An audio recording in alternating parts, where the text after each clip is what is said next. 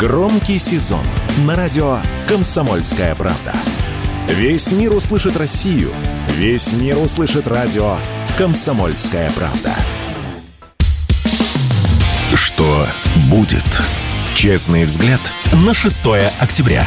За происходящим наблюдают Иван Панкин и Егор Арефьев.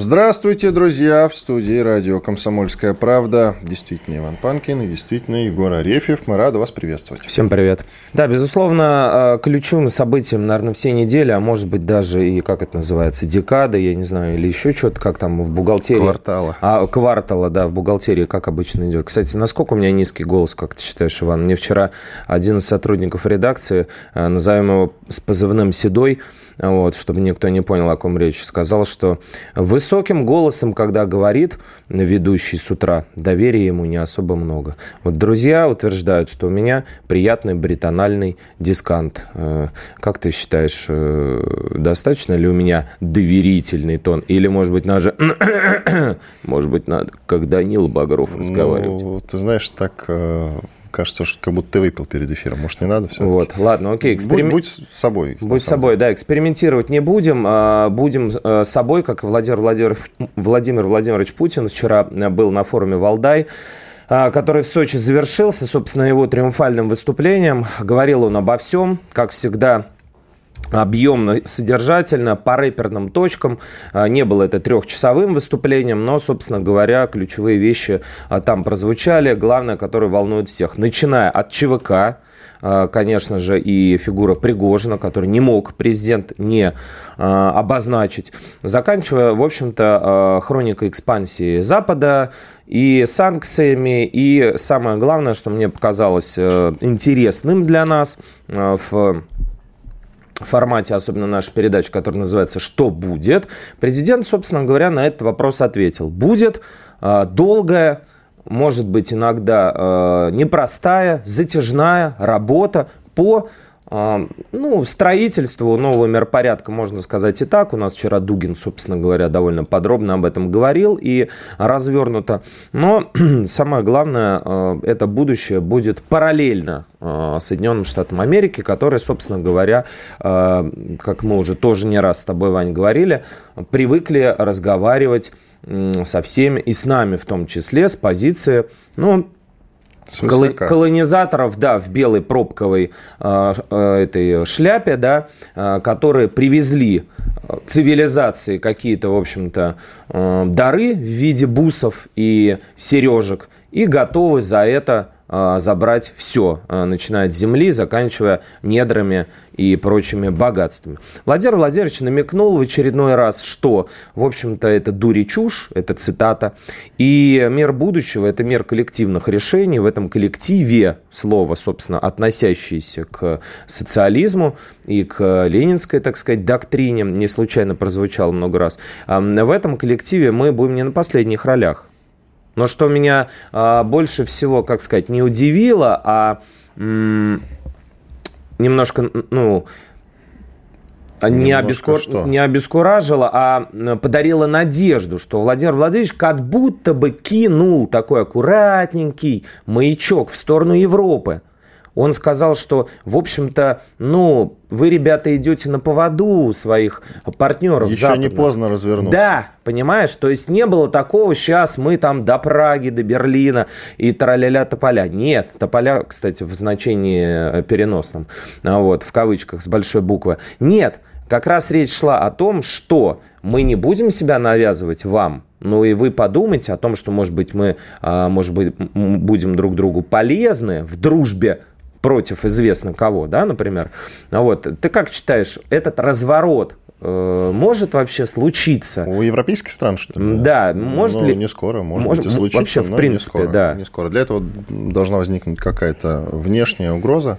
Это не Россия, не Китай, а что-то должно произойти. Например, если на Землю прилетят инопланетяне, и мы объединимся все дружно против какой-то вот этой вот новой угрозы. Коронавирус, к сожалению, хотя и предполагалось, что он станет такой угрозой, вокруг которой мы все, значит, встанем в круг, обнимемся, соберемся, да, начнем как-то совместными усилиями с, этим, с этой напастью бороться, но как-то вот не получилось. Я напомню, для тех, кто, может быть, пропустил, что в самый разгар коронавируса в 2020 году вот прямо локдауны повсеместные шли, а люди сидели по домам. Вот в этот самый период Йенс Столтенберг, глава НАТО, объявляет о том, что у них появился новый член – Северная Македония. Зачем? Пара Скажите мне, пожалуйста, да, зачем а, новый член появился в самый разгар коронавируса и вообще зачем вам Северная Македония, а Северная Македония и НАТО, у которой и так а, не хватает э, там денег на экономику, чтобы выделять еще какие-то деньги на это самое членство. Вообще глупость какая-то, но вот они объявили об этом. Европа, если одумается, это произойдет очень не скоро, и поэтому Путин апеллирует э, как ты правильно заметил, к другим странам. Он другие страны зовет э, дружить с Россией совсем. Это, это безусловно. Понятно, что коалиция антиамериканская и по линии БРИКС и по всем остальным, она будет опираться на соцстраны, которые, кстати, имеют довольно очень успешный, я бы сказал, опыт противостояния. Если мы берем военное, это Вьетнам и Северная Корея, а если мы берем антисанкционное, то, опять же, КНДР нельзя в этой э, связи не упомянуть, потому что государство, которое просто под лютейшими какими-то находится э, десятилетия санкциями, умудряется развиваться. Оно умудряется развиваться. Если кто-то был в Пхеньяне, э, это не... Огромное количество были там. Это не, не, ну вдруг, не огромное, огромное, ну, вдруг кто-то на Олимпиаду, там, я не знаю, попадал каким-то образом, это не государство, где все маршируют и забирают людей на улице в автозаке, чтобы отгружать э, куда-нибудь, я не знаю, на заработки в новосибирские леса валить э, в качестве наших партнеров. Хотя, кстати, э, это тоже недалеко от правды. Огромное количество денег северокорейцы отправляют домой, работая в России и в Китае. Так вот, э, государство развивается, Пхеньян застраивается, там огромные хай-тековые крутые здания, официанты принимают заказы на iPad и вообще, то есть это не, ну, машины есть, э, Rolls-Royce, все что угодно, айфоны можно купить. То есть э, при всей как бы условной изоляции, которая им была навязана, они умудряются как бы нормально вообще в принципе себя чувствовать и подавать всем примеры, большие приветы, особенно с учетом того, что Ким Чен Ын провел ядерных испытаний по-моему, за последнее время больше, чем папа и дед вместе взяты. Ну Кстати вот. говоря, надо будет потом как-нибудь выяснить, э, на ком санкции сейчас больше, на Северной Корее э, или на России? Я думаю, что на Северной Корее. Потому Думаешь, что, вообще-то, да. по-моему, по-моему, Россия сейчас самая засанкционная страна, мы точно обгоняем Иран, а вот насчет Северной Кореи я что-то не знаю, надо будет как-нибудь этот момент уточнить. Ну, если, я не знаю, там по количеству, по пакетному количеству, у нас, по-моему, сейчас 11 пакетов, да, да. обсуждается 12 вроде как его, если у нас сегодня будет экономист, э, мы обязательно об этом спросим, потому что практически полтора года об этом ничего не говорили, и сейчас уже начали э, снова рассуждать о 12 пакете, чем нам это грозит. Но вообще они, по-моему, просто исторически гораздо раньше начали э, их получать, эти санкции, и, собственно говоря, и науку, и ВПК, и все остальное умудрились переориентировать совершенно успешно и избежать вообще гуманитарной катастрофы, которая могла состояться в отсутствии того, что их отключили. Но голод в 90-е там все-таки был. Ну, 90 там знаешь... был, насчет ну, а в России, тоже такие А в России не было голода в 90-е, Вань? Это, ну, не такой, не такой. Ну, не такой, как в Африке, но ты знаешь, Нет, не такой, я, как я живущий в Москве человек, хоть и на окраине, с родителями, учительницей и журналистом, как бы вообще знал легко такое слово. Голод и как бы лапша быстрого приготовления э, употреблялась, э, я не знаю, наше все. чаще, чем в Китае, наверное, у нас дома. А это Москва, на всякий случай. Ну, Поэтому да, Борису Николаевичу там большой Огромный привет. привет. Да, все передаем дружно Борису научил нас, научил нас жизе. жизе научил. Выжать. Это, кстати, полезный навык. Это офигенный иммунитет, и то, в каких условиях мы сейчас живем, кто-то ноет, что вот у нас там, я не знаю, нельзя Зара купить кофту. Друзья, возвращаетесь в 90-е, садитесь на машину времени и э, узнаете или познаете, или по фильмам Мамина. Аналог, такой... Э, аналог Зара же открыли.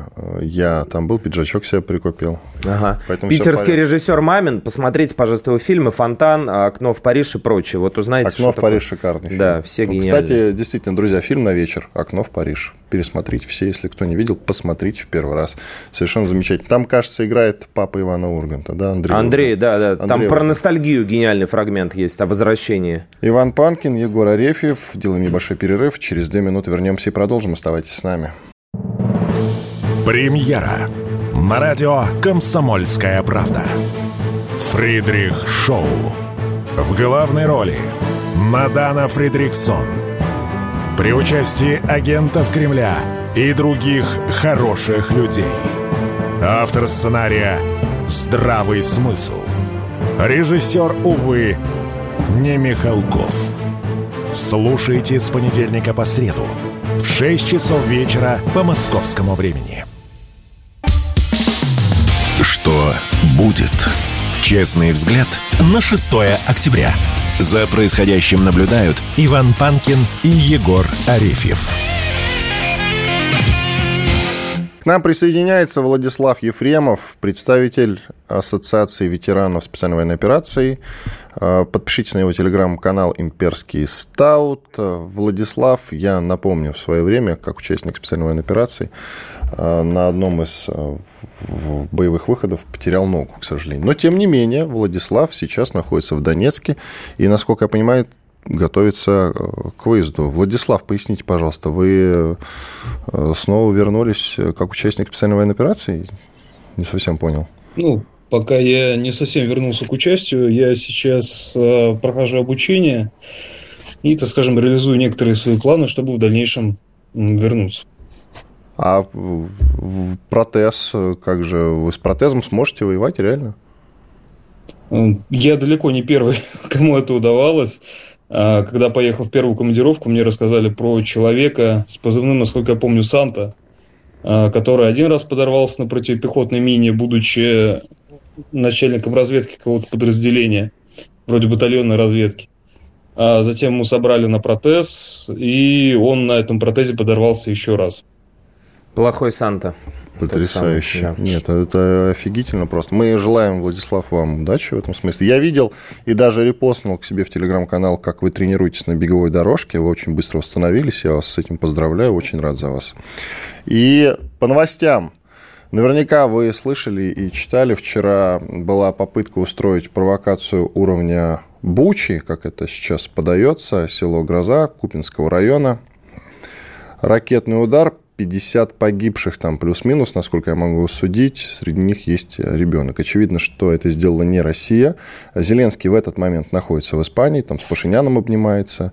И многим, не только мне, показалось, что как раз а, ему очень выгоден э, такой удар и с таким количеством жертв. Как считаете? Я, в принципе, разделяю вашу точку зрения. Дело в том, что а Украине сейчас э, жизненно необходимо внимание, так скажем, мировой общественности, да, то есть она буквально живет за счет этого внимания. Если про Украину все забывают, Украине перестают платить деньги. То есть ничего нового я в этом плане, думаю, ни для кого не скажу. А, все прекрасно знают то, что на данный момент а, Киев держится сугубо за счет поставок оружия Запада. То есть если бы этих поставок не было, Киев давно был бы уже взят. Тем не менее, в последние моменты мы знаем то, что а, Польша заявила о том, что будут прекращены поставки вооружений Киеву.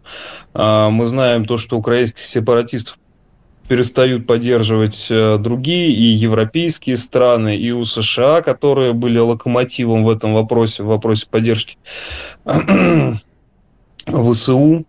Сейчас тоже проблемы то, что начинаются перебои с поставками. Да, теперь именно сейчас а, критически необходимо что-то, а, что привлекло бы всеобщее внимание. Да? Мы все помним историю с малазийским Боингом, я думаю, который был в 2014 году сбит. Все в этом дружно обвинили Россию и прорусских повстанцев. А затем как-то все получилось, то, что это на благо Украины, то, что он был сбит. То, что конфликт из такого местечкового привлек внимание, опять же, таки многих стран, а, о конфликте заговорили и начали все э, скопом как бы весь Запад э, начал говорить о том, то, что Украине надо помочь. Э, такие истории сейчас еще в них Киев нуждается еще больше. То есть э, Буча была в начале войны, и там другие провокации, которых мы тоже знаем. Ну, да, кстати, это... кстати, кроме Бучи-то до сих пор ни одна не сработала так по-хорошему. Если и есть чем похвастаться ну, режиму я Зеленского, на самом деле только могу Бучей. много назвать. Ну, какие а, так, что Мариупольский очень... роддом, но потом а, а, все выяснили по этому поводу. Что на самом деле... Ну, вот был Мариупольский роддом, да, где прекрасно снимались актрисы для того, чтобы изобразить себя роженец. Но это потом а, а, разоблачили. Был... Это потом разоблачили. А с Бучу да, все они по-прежнему вот верят. история с драмтеатром тоже. А, то есть такие попытки, они предпринимались, я думаю, ну, многократно, просто вот в большое инфополе выплывали очень немногие из них. А, Буча действительно оказала а, влияние, да, но были также попадания ракет, я уже не помню, то ли кривой рог, то ли еще что-то. То есть тоже с большим количеством гражданских жертв. И недавно Днепропетровск, Днепропетровск, данные... когда, помните, что, после да, чего да, да. Арестовича-то отставили. Вот эта история где весь... Да, после чего весь... начало выясняться то, что это были украинские ракеты, в принципе. Да, да, да. Там целый подъезд, по-моему, снесло целиком. Еще попадание в вокзал было. Насколько помню, это Кривой Рог.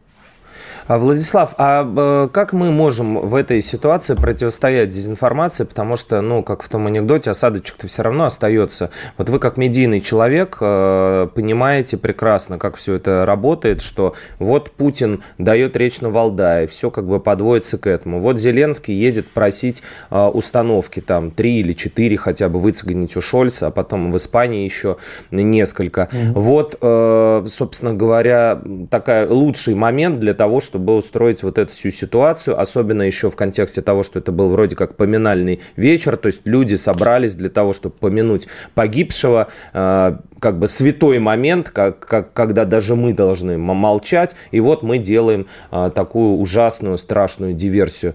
Как вот у людей, которые, собственно, не очень владеют факт-чекингом, не очень владеют критическим мышлением, как нам объяснить им, что мы не пропагандисты, а мы просто пытаемся объяснить, ну, вообще, как работает технология? А, на самом деле человек существо не очень рациональное, поэтому пытаться до него что-то вот именно вот так донести, знаете, я не пропагандист. На самом деле надо просто говорить громче, говорить ярче, а, и человек будет слушать не того, за кем правда, а тому, кто он, ну, кто ему больше нравится. Это так работает, собственно, пропаганда, да. А, то есть, э, я думаю, что с самого начала войны стороны плюс-минус уже определились, и люди, которые были сомневающимися, они либо пытаются вот э, замкнуться в своей эхокамере и вообще ничего не слушать про войну, ничего не видеть, и им эти, собственно, события, они к ним абсолютно равнодушны, да, либо они занимают позицию пророссийскую, либо они э, занимают позицию проукраинскую. Мы знаем несколько примеров, когда люди метались, да, в прошлых выпусках обсуждали Рому Зверя, который вроде нет, потом поехал на СВО. Я думаю, на таких людей тоже влияние вот именно подобные случаи, то есть случаи дезинформации, они а, не будут оказывать э, серьезного влияния. Но нам что нужно? Каждому нужно делать свою работу, да, то есть делать то, что должно, и будь что будет. У нас э, как бы нового выхода нет, нашим СМИ надо быть интереснее, ярче, а, нужно подавать информацию харизматично, и тогда больше людей будут принимать нашу точку зрения.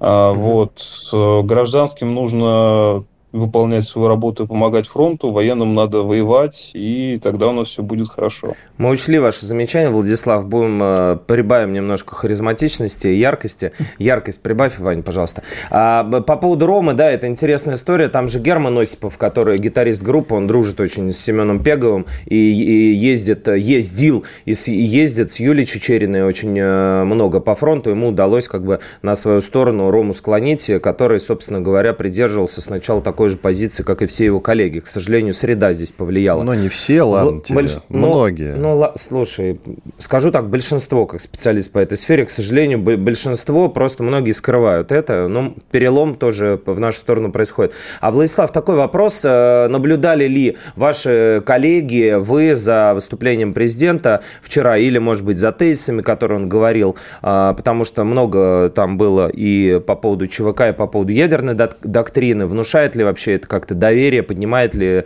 боевой дух, или все заняты своими задачами, пока не, не могут отвлекаться? Я вам скажу честно, я вчера занимался своими задачами на полигоне. О. Я не видел обращения президента. А я вам, смотрите, тогда вот конкретное заявление. В ходе пленарного заседания Маргарита Симонян поинтересовалась у Владимира Путина, где бы он хотел, чтобы Россия остановилась на Украине. Вот его ответ. Дело не в территориях, дело в гарантиях безопасности народов России и российского государства. Это более сложный вопрос, чем какая-то территория. Дело в гарантиях безопасности людей, которые считают Россию своей родиной, а, родиной, а мы их считаем своими людьми. Вот он, пожалуйста, конкретное высказывание. И каждый в нем, согласитесь, увидит угу. и услышит что-то свое. У нас минута, коротко, пожалуйста. А, я вот в моем понимании э, здесь говорится о том, что чем агрессивнее будет действовать Запад по отношению к нам, по отношению к освобожденным территориям, тем а, дальше нам придется зайти. Ну вот, я могу интерпретировать подобным образом. То есть, чем больше будут, как бы, чем более дальнобойные виды оружия будут поставляться, чем активнее они будут э, применяться, тем а, дальше нам придется а, сдвинуть фронт для того, чтобы создать буферную зону и сказать то, о чем, собственно, и э, сделать то, чем говорит президент, собственно, обезопасить своих людей. Спасибо. Владислав Ефремов, Спасибо. представитель Ассоциации ветеранов СВО, автор телеграм-канала «Имперский стаут». Подпишитесь, пожалуйста. Иван Панкин и Егор Арефьев. Большой перерыв через 4 минуты. После полезной рекламы и хороших новостей вернемся и продолжим. Он срывал большой куш. Борис Бритва или Борис хрен попадешь. Жесткий, как удар молотом. Живой советский герб. Говорят, эту сволочь вообще невозможно убить. Он с песней уничтожал кольцо всевластия. Шаланды полные фекалей. В Одессу голый приводил и угонял бумер. Мы же люди искусства. У нас все должно быть красиво, лицо и все такое. Пушкин, кстати, сам бухал и в сельской бане с барышнями безобразничал. А теперь он пришел на радио «Комсомольская правда». Каждый понедельник в 7 часов вечера Дмитрий Гоблин-Пучков с толком, расстановкой и старым добрым сарказмом обрисовывает слушателям обстановку в стране и мире – Каждый понедельник в 19 часов по московскому времени. Подключайтесь. Гоблин плохого не посоветует. Что будет? Честный взгляд на 6 октября. За происходящим наблюдают Иван Панкин и Егор Арефьев. Продолжаем эфир. К нам присоединяется Владимир Трухан, полковник запаса Центрального аппарата Министерства обороны. Владимир Эдуардович, здравствуйте. Доброго утра всем. А Доброго как вы э, оцениваете вчерашний инцидент? Э, село Гроза, Купинский район Украины. Ракета прилетела, там хранили боевика батальона «Айдар», запрещенного в России, 50 человек погибших. Э, это как сейчас модно говорить, рука, рукожопые украинские ПВОшники, или что это? Как вы видите это? У меня что нет данных по этому инциденту, за исключением размещенных в Телеграм-канале. Я свою разведку распустил еще три года назад, чтобы по статью не попадать. Понятно. Ну, то есть, э, хорошо, такой вопрос. Могли ли, как вы считаете, украинцы сами по себе ударить ради того, чтобы устроить провокацию в уровне Бучи? Могли украинцы сами по себе ударить. Вполне э, себе законная цель, если там э, по сообщениям находились представители командного состава э, вооруженных сил Украины и этой группировки. Могло это быть целью. В смысле, сами по себе законная цель не понял немножко. Если там находились в одном а, помещении, собрались в одно и то же время представ... масса представителей командного состава вооруженных сил Украины, по ним был нанесен удар, это является законной целью. А мы могли сами по ним ударить? Для нас это законная цель? Я только что доложил. Нет, секундочку, подождите, Владимир Эдуардович, и вы запутались, и я запутался. Я имел в виду, украинцы, ВСУ сами по себе могли нанести удар ради того, Да, чтобы конечно. устроить провокацию? Вполне могли себе. Это не первый раз у них получается такое. Я поэтому еще раз говорю. э, Я не имею официальной информации, естественно, не имею своей информации. В э, телеграм-каналах э, и в информационном пространстве наблюдаются довольно противоречивые сведения по, по, по поводу данного инцидента. Владимир Эдуардович, а вот в мае вы прогнозировали остановку ку- вот этого пресловутого контрнаступа, да, которым нас пугали долгое время. Насколько вы считаете, вот на настоящий момент сбывается прогноз? Ну, полностью сбылся уже давно. Наступательная любая операция, как форма боевого применения, как форма ведения боевых действий, она характеризуется рядом параметров, один из которых является время проведения операции. Ну, есть другие параметры, ширина, глубина, темпы наступления и так далее. Операция была сорвана еще к концу июня. Наступательная операция. Сейчас идет серия боев в полосе обеспечения безопасности переднего края. Э, Четыре месяца она уже длится. Ни- Никаким, никакой наступа- ник- наступательной операции тоже не является. Более того, количество приобретенных километров се- серой зоны на запорожском направлении меньше, чем наш. У них отжали на Купинском. Мы вчера э, разговаривали о так называемой эластичной обороне, э, термин, который очень часто упоминается. Вы не могли бы, вот, э, что называется, обывателям, нам, простым людям, расшифровать, что это означает и насколько вот она была успешно применена в ходе подавления этого контрнаступа? Ну, в первую очередь, термин «эластичная оборона» обозначает неправильный перевод. Маневренная, да, имеется в виду? Мобильная. Мобильная. А что это такое? Э, Смотрите, э, вообще мы раньше употребляли два вида обороны, сейчас э, уже перешли к успешной и э, работаем с третьим. Есть позиционная, есть маневренная и есть э, мобильная. Это три вида обороны, они разные немножко. Позиционно здесь все понятно. Войска занимают э, оборонительные рубежи первого, второго эшелона армейского оборонительного рубежа по позициям, да, и стоят себе спокойненько, отбивают атаки противника. Э, Что такое маневренная оборона? Это войска последовательно отходят назад до армейского оборонительного рубежа, на котором идет остановка противника, э, по дороге нанося поражение наступающему противнику.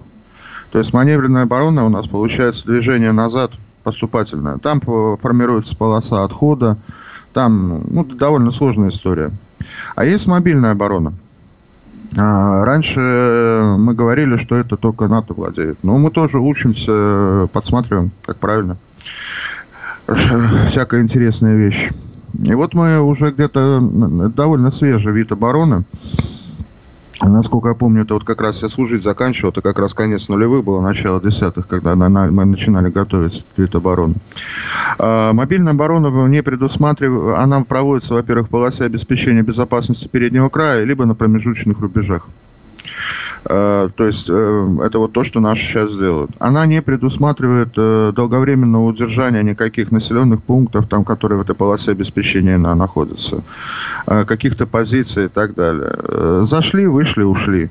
Как раз мобильная оборона предусматривает формирование огневых мешков для противника, когда про- противник заманивается в те или иные места, уже заранее пристреленные, путем создания системы заграждений, э, миновзрывных либо других, а, путем а, создания у противника успе- уверенности в успешности своих действий и так далее.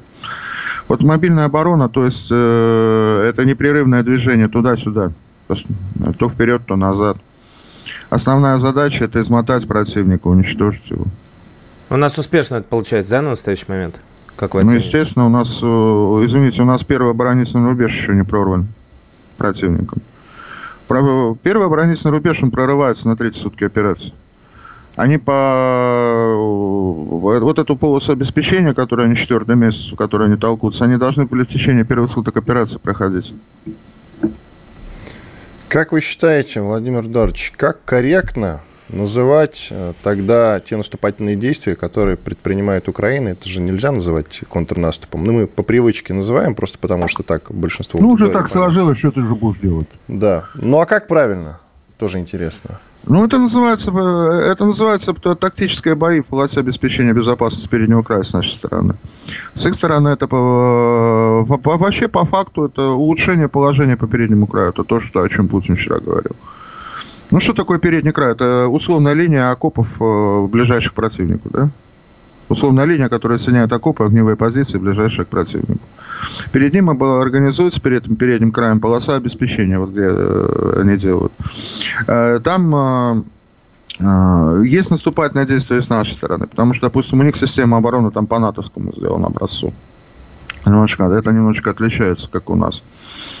То есть система малых опорных пунктов они пытаются э, улучшить свое положение, пытаются приблизиться к переднему краю. Но по факту это вот, э, ну, как вам сказать, целенаправленных наступательных действий, о которых они говорят, сейчас мы вот сломаем оборону российских войск, они там ее каждый месяц уже проламывают по своим реляциям. Это не производит. Это серия тактических боев сейчас.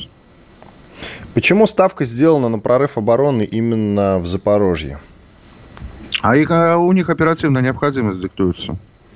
Если им необходимо, э, если, как они говорят, заявляют, что нам необходимо освобождать свои территории, да, и выходить там на Крым, им надо рассекать нашу группировку. Они планировали это рассекающий удар в сторону Азовского моря, после чего они на север поворачивали, ставили фас обороны, а по, да, да, дальше продолжали э, уже двигаться по уничтожению нашей группировки на, туда, в сторону Крыма. У них это, естественно, не получилось, но, понимаете, так либо иначе оперативная задача диктует необходимость. Им, не, им надо было атаковать на этом направлении. Другому для, для того, чтобы сделать то, что они заявили. Хорошо. А в чем смысл уже сейчас продолжать вот это вот пресловутое контрнаступление, причем атаками малыми группами? Вот это зачем делается? Обозначают активность в основном. Но это же нельзя делать бесконечно, согласитесь. Они делают регулярно. Маленькие группы, 12-20 человек отправляют. А, чаще всего эти люди не возвращаются обратно. В чем логика-то военная? Ну, я, ну, военной логики у них давно уже нет как, -то, как таковое. Нет, понимаете, вопрос к чему, к чему, если эти действия предпринимаются, допустим, как наш под Купинском, по, э, как э, ребята из э, корпуса под Авдеевкой, если эти действия принимаются для улучшения положения по переднему краю, то есть уничтожения опорных пунктов противника, выдвинутых вперед, да, малых вот этих отделенных, на которых там от 3 до 8 человек, уничтожение ротных опорных пунктов, вот это вот немножечко продвижение, создание конфигурации своих войск более успешной для перевода, перехода в наступление. Это одно. Если то, что они там сейчас это пытаются сделать, а, и в это все продают э, как а, активное наступательное действие. У нас уже военные специалисты смеются, говорят, новый вид наступления, ракадное наступление вдоль линии фронта. Хм, вот. А, это вот они то, что демонстрируют. Ну, здесь, я не знаю, военного здесь мало э, в этом плане, потому что они уперлись в линию, в линию обороны, они ее как и ни, ни крути, не прорвут. Они когда начали наступательные действия, они тоже с точки зрения вот нашей военной точки зрения, они поступили нелепо, потому что они уперлись, и при первых же потерях они перестали наступать. А ведь наступательная операция, когда уже войска пошли вперед, ну, ну с точки зрения нападающих, это действительно довольно кровавая штука. Но там а, основной принцип – это принцип непрерывного наращивания усилий. А они остановились сразу, как только столкнулись с первыми потерями, сбили темп, и уже было ясно, что у них из этого ничего не выйдет. Но они так просто на Западе продают, и все. А, вчера Верховный же сказал, что а, остановка поддержки Запада, а через неделю их нет. Давайте продолжим этот разговор после перерыва. Владимир Трухан, полковник запаса Центрального аппарата Министерства обороны России, Иван Панкин и Егор Арефьев. Сделаем небольшой двухминутный перерыв. Все программы «Радио Комсомольская правда» вы можете найти на Яндекс Музыке. Ищите раздел вашей любимой передачи и подписывайтесь, чтобы не пропустить новый выпуск. Радио КП на Яндекс Музыке. Это удобно, просто и всегда интересно. что будет. Честный взгляд на 6 октября.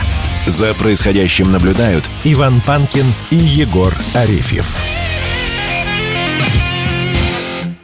И Владимир Трухан, полковник запаса Центрального аппарата Министерства обороны.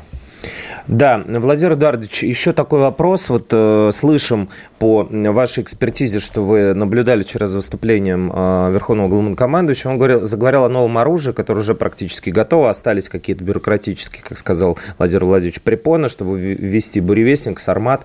А как вы... Там не столько препоны, да. сколько мероприятия. Там же надо все подписать, все это принять, все акты и все такое. Насколько оно, на ваш взгляд, э, смертоносное, мощное и может вообще поменять менять э, ну, ход, я не знаю, спецоперации или, может быть, какой... Как, а вот это оружие, о котором Путин говорил, ход спецоперации примерно может поменять, расколов землю пополам. Угу.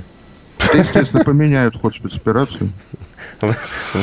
Не совсем в нашу пользу получается. Зачем тогда Путин об этом говорил? Вот вопрос. Ну, Путин говорил это для того, чтобы мы понаблюдали массовые Западный метеорный психоз. дождь, наоборот, выход на околоземную орбиту наших потенциальных противников. Потому что буревестник, э, ну, это ракета вообще практически неограниченной дальности, она еще и незаметная по старту. Сармат по старту заметен, но кого это уже утешит, потому что это там молитву до конца не дочитать. Угу, быстро все, да, происходит. А, тогда такой более приземленный вопрос во всех смыслах. А, некоторые а, военно-аналитические издания западные по спутникам проследили якобы, что часть Черноморского флота у нас перебрасывается из Севастополя в Новороссийск. Как вы считаете, в связи с чем это? Стоит ли там пугаться жителям Новороссийска или окрестных городов? Почему так происходит? Не, ну, у всех по-разному. Кто-то и шарика воздушного взлопнувшего пугается. А так вообще вот привычка есть такая, походу, проводить различные корабли. А, чтобы жирком не зарастать, да? И так далее. Я не знаю, с чем связано частичное перебазирование сил э, Черного флота на другую ВМБ. Может, потренироваться решили, может, им надо что-то в гавани Севастопольской поделать, может, еще что-нибудь. А, явно это не связано с, с таким уж сильным нарастанием угроз. Они там все спокойно уничтожают. Он сегодня очередных э, два э, беспилотных катера уничтожили. Угу. А... Это просто, знаете, вот у нас бывает нагнетание паники. Вот кто туда пошел. Нет, зачем ты пошел? Что-то ему там понадобилось. Не, наверное, испугался чего-то. Иначе бы не ходил. Тут примерно такая логика. Угу. Тогда такой вопрос. Э, насколько вот, эм, на ваш взгляд, неизбежно наше наступление. Раз мы сегодня про пресловутый контрнаступ как бы все поняли, да, в обороне война, наверное, не выигрывается, но неизбежно оно, или все-таки все может закончиться капитуляцией и без всякого ну, знаете, вот, вот интересное кино, вот сами же отвечаете грамотно на свой вопрос. А ведь, смотрите, вот эти максимы, которые мы говорим, там, в обороне война не выигрывается, все это такое прочее, ну, это такие теоретические посылки. Каждый вооруженный конфликт имеет свои характеристики. А, вчера прошло ну, довольно незаметным заявление же Медведева на тему переговоров, да? Заместителя все-таки главного в Совете Безопасности который сказал о том, что у нас есть условия переговоров, пожалуйста, выполняйте наши условия, освобождайте территорию нафиг, и все, и дальше будем говорить. Вот. Э, то есть, э, да, в теории война не выигрывается обороной, да, да, в теории надо наступать, надо обязательно наступать, потому что мы должны обеспечить суверенитет Российской Федерации над всей заявленной территорией. У нас еще Запорожье Шрёдингера есть, да, которая по новой версии российских карт, оно российское, правильно? Мы же Запорожскую область состав-то приняли по административным границам. То есть вроде бы как надо наступать. А с другой стороны, вооруженные силы Украины, они уже полностью на поддержке Запада сидят. Это же поддержка Запада касается не только вооружения военной техники. Согласитесь. Это и деньги, это и вещевое, это чем заправляется, это что кушать. Откуда это все берется? Это вот дорогая штука, да, довольно история. А поэтому, конечно, есть такой вариант, такой идеальный, прямо мечтательный, что они все принимают правильно и уходят. И нам наступать не надо. Но это уже мечтательный вариант. А военные должны готовиться к наступательной операции. И, насколько я могу судить, э, по привычкам военных она уже готова, просто команды ждут. И ждут, возможно, когда сложится там ли э, оперативная обстановка поудачней. Потому что вот вы правильно вопрос задали, э, в подтексте которого, а зачем они наступали на очевидном направлении, да? Там же все готово и все такое. Вот. Э, на, на нашем, наверное, на, на, на очевидном направлении наступать не будут. Я думаю, Генеральный штаб Вооруженных сил Российской Федерации всех так удивит, что все остолбенеют. А то у нас до сих пор начало специальной военной операции еще немножко неправильно трактуют, которая вообще проведена была э, просто блестяще. А что вы имеете в виду блестяще? Расшифруйте, пожалуйста. Ну, посмотрите, э, вот я в Волновахе сам недавно был, да, в Волновахе наши были уже на первые сутки операции. Вот они 15-20 километров полоса обеспечения преодолели сразу. Они к Мариуполю подходили там на 3-4 сутки. Окружение Мариуполя. Ведь, э, смотрите, был главный удар, куда наносился у нас? Вот как раз на Мариуполь наносился. А все остальные действия войска в Сумах, под Гастомель и так далее, это же были отвлекающие действия вооруженных сил Российской Федерации, которые э, сковывали возможность оказания вооруженными силами Украины сопротивления. И по факту довоенный состав украинских вооруженных сил был к лету уничтожен. Потом их начали накачивать оружием, всем, всем вот этим вот. Потом на, на, на, начались другие вещи. В самом начале много говорилось, что Блицкрик наш, наоборот, не удался. То есть это не соответствует действительности. Блицкрик не удался а у тех, кто не закусывает. Вот у них не удался Блицкрик. У нас каждый комментатор, у которого экспертиза в ботинник потекла, стремится ею поделиться. И, и назначают вооруженным силам Российской Федерации задачи в зависимости от своих галлюцинаций. И от того, кого он там чего-нибудь прочитал. Есть брифинг генерала, э, генерала Рудского, начальника главного оперативного управления Генштаба, где он очень четко по результатам первого этапа операции все доложил. Что там делается и, и как там делается. Никаких блицкриков не планировалось. А что планировалось тогда, подождите? Планировалось э, освобождение Донецкой и Луганской народных республик изначально, как я понимаю. Туда, ну, там и наносился хорошо, а, главный а, удар, там был достаточно быстро взят Мариуполь, там достаточно быстро все было обеспечено контроль над Азовским морем и так далее. Но мы все территории, присоединенные к России, новый регион так называемый, не контролируем до конца до сих пор. Ну, не контролируем до конца до сих пор, правильно, потому что отошли в оборону, сели там, где это надо. И, и мы, обеспечили, и мы стояли под Киевом, стояли под Харьковом, потом от, отходили, перегруппировка Правильно, была, потом отступали под, под Харьковом. Вы знаете, вот э, давайте таким вот образом. Войска получили задачу зайти, взять эту базу на Гастомеле, разгромить. Там четвертая бригада у них стояла, одна из самых боеспособных дать им по голове, исключить ее дальнейшее использование этого воинского формирования, что было сделано, захватить то, что надо было захватить и уйти оттуда нафиг. Никто там не собирался стоять насмерть. Мы только что про мобильную оборону говорили, про все эти вещи. То есть изначально что... замысел был такой, я правильно понимаю? Конечно. И уход со Змеиного тоже изначально замысел такой. Конечно, а что там делать?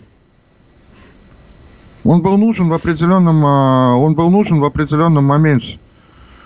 Пока шло другое раз, разворачивание. Потом, потом посмотрели, что, что его там держать, там это голая скала. Что ты там с него проконтролируешь? Попробовали, не нужен, разобрались и ушли. Змеин это вообще тактическое дело. А потом здесь начинаем, мы, мы начинается в тылу, вот это рассматривать, э, рассматривать какие военные то они сделали, так не А вот они были, а почему они Киев не взяли? Три тысячи человек вам Киев возьмут? За это даже компьютерные игрушки интернет отключают. За такие смелые предположения. Владимир Эдуардович, есть такая, такой вот, опять же, уж простите за обывательский взгляд. У нас э, программа для всех, для простых людей. Есть такой обывательский такой стереотип, что как бы вот срочников, срочников не отправляют на СВО, а отправляют, э, значит, других людей. И поэтому, э, учитывая смешанный принцип комплектования армии, вроде бы как будто их готовят чуть проще, чем контрактников и мобилизованных. А как, на ваш взгляд, это вообще Срочников, имеет... я вот не понял вопроса. Срочников готовят хуже, чем тех? Ну, скажем, не то чтобы э, хуже, но акцент сейчас на мобилизованных и на контрактниках. Насколько, на ваш взгляд, вообще это имеет отношение к реальности, особенно вот в рамках того, что у нас э, призыв, вот, и э, насколько важно их хорошо готовить э, в, в, в Знаете, спецоперации? Честно говоря, вот подготовкой одних и других разные люди занимаются. У каждых своя задача, у каждого свой курс боевой подготовки, собственно говоря, и подготовка военнослужащих по призыву, она как раз и существует для того, чтобы создавать, создавать мобилизационный резерв потом. Вот, да, именно это я имел в виду. Они же потом станут контрактниками, ну кто-то из них. Не обязательно, но они, по крайней мере, получат, э, освоят воинскую учетную специальность. Вообще, в принципе, это, как вы правильно сказали, это вот обывательское все, да. Коротко, у Владимир Эдуардович. У всех своя задача, и все свои задачи должны успешно справляться. Не справляются, но должны что-то получить нехорошее в подарок. Прям, прям коротко, контрактников, получается, готовят уже немножечко по-другому, чем срочников, правильно? Меняется Конечно, система подготовки. Не то, что немножечко по-другому. Их затачивают уже на конкретную тактику, на конкретном тактическом направлении. Вот что в резервных частях, что вот я видел под Донецком на полигоне, да, Э, там уже конкретно, вот смотрите, там Владимир уже, конкретно... уже не успеваем, но мы вас пригласим совсем скоро снова к нам в гости, обсудим поподробнее. Спасибо вам большое. Спасибо Владимир большое. Трухан, полковник запаса Центрального аппарата Министерства обороны. Спасибо. Что будет? Честный взгляд на происходящее вокруг.